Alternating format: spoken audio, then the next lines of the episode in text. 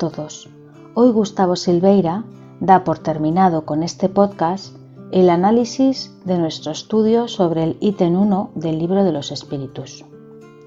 Si no has podido escuchar los podcasts anteriores, te invitamos a que busques los episodios número 333, 339 y 345 y así poder seguir por orden las interesantes reflexiones. Si quieres también están disponibles en Spotify para que podamos estar todos en el mismo punto de partida. Como es costumbre en estos podcasts, recordaremos la cuestión de, de Kardec cuando le pregunta a los espíritus, ¿qué es Dios? Y los espíritus le responden, Dios es la inteligencia suprema, la causa primera de todas las cosas. Ya hemos analizado la pregunta y la primera parte de la respuesta, que define a Dios como la inteligencia suprema. Y en este episodio trataremos de comprender qué significa decir que Dios es la causa primera de todas las cosas.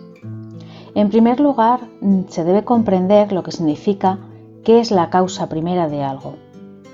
Si leemos, por ejemplo, los dos primeros capítulos del libro de la Génesis de Moisés, veremos un Dios que es la última causa de todas las cosas. Pero ¿por qué es la causa última?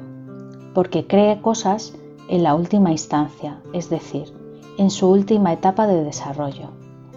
Entonces encontraremos escrito así, y dijo Dios, que produzca la tierra hierba verde, que dé semilla y produzca árboles fructíferos, que den fruto, según su especie, cuya semilla esté en ellos en la tierra. Y así se hizo. En otras palabras, no hubo un proceso de desarrollo para los árboles. Dios los hizo de la noche a la mañana, incluso con fruto ya. Es decir, los árboles se crearon en última instancia. Allí no dice que Dios tomó la semilla, la colocó debajo de la tierra, la cuidó y esperó a que naciera. No. Dios dijo, producir árboles frutales, y surgieron. Y así sucedió con los mares, los animales e incluso con el ser humano mismo. Dios creó todo en la última instancia de la etapa de formación. Todo surgió tal cual, sin tiempo de desarrollo. Sin una interpretación más profunda, es difícil entender el texto, porque toda la naturaleza hoy funciona de manera diferente a lo que se narra. Los árboles de hoy no surgen de la nada, sino de un largo proceso de plantación, cuidado y crecimiento. Por tanto, Buscar la causa primaria de todas las cosas significa, por ejemplo, seguir el siguiente camino. ¿De dónde salió el árbol? De la semilla. Y la semilla del fruto. Y el fruto vino de otro árbol, vino de otra semilla, vino de otro fruto.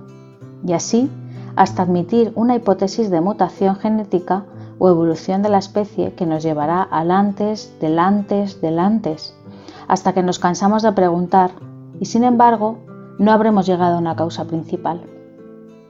Pensar en la causa primaria es pensar en lo que vino antes de todo lo que conocemos, hasta el punto en que estaremos analizando la etapa más primitiva de la materia que el espiritismo denominó fluido cósmico universal. El fluido cósmico universal es materia en su etapa más primitiva. Es una etapa tan primitiva, pero tan primitiva, que para nosotros es como si ni siquiera fuera materia. ¿Y cuál es esa causa del fluido cósmico universal? Dios.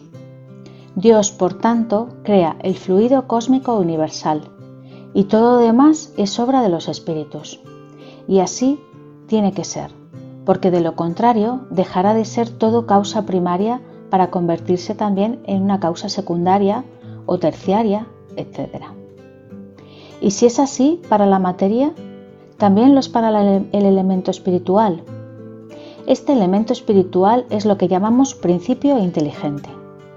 Dios también crea el principio espiritual llamado principio inteligente, que es, en definitiva, la semilla que creció y empezó a dar lugar a los árboles, es decir, a dar lugar a los espíritus con E mayúscula en un proceso que se llama, en la pregunta 79 del libro de los espíritus, el proceso de individualización del principio inteligente. Esto significa que Dios no creó como yo soy hoy, capaz de encarnarme en cuerpos humanos. Dios creó un principio inteligente, simple e ignorante, es decir, sin ninguna complejidad estructural y sin ningún conocimiento.